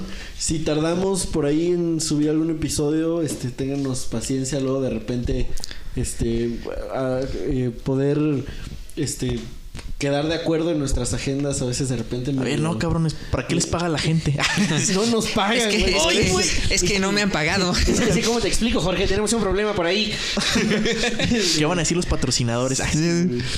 Eh, pero si de repente nos tardamos por ahí es nada más porque las agendas se complican, pero, pero tratamos de hacerlo lo más fluido posible. Exactamente, exactamente. Eh, pero bueno, gracias por escucharnos. Recuerden nuestras redes sociales, estamos en Twitter como arroba alter ego Digo 202 en Instagram como eh, arroba alter ego podcast con doble T Ujú, 202. 202 y así 202 y allá es un gran tuitero Sí. Eh, de- deberías de proporcionar Ay, gracias. Sí, síganme en arroba J Ayala U o Lechahuistle. Lecha Whistle. Sí. Lechahuistle, ahí tuiteo sobre Costco. Cosas que me hacen enojar, como el saludito de palma puño de, Ah, ese sí lo de, de vi, hace. 10 años. Este, y, y sí, me mama ir a Costco. Güey, ¿a quién no le mama ir a Costco? Y eso que nos mama ir ahora en tiempos de COVID donde Sí. ya no te dan muestras sí. gratis, güey. No, sí, síganme, mándenme mensaje, mándenme unas nudes, no pasa nada. ah mira Ah, nada pendejo el Jorge Ayala güey. No, bueno. No mames. Sí, el telefonito. Sí. Para que veas que sí es real, no, No, lo sí pongo, es real. Es un efecto Para ambientar. a toda madre. Sí. excelente pues bueno amigos Pero, hasta la próxima Gracias y gracias por escuchar el Terego. Hasta la siguiente.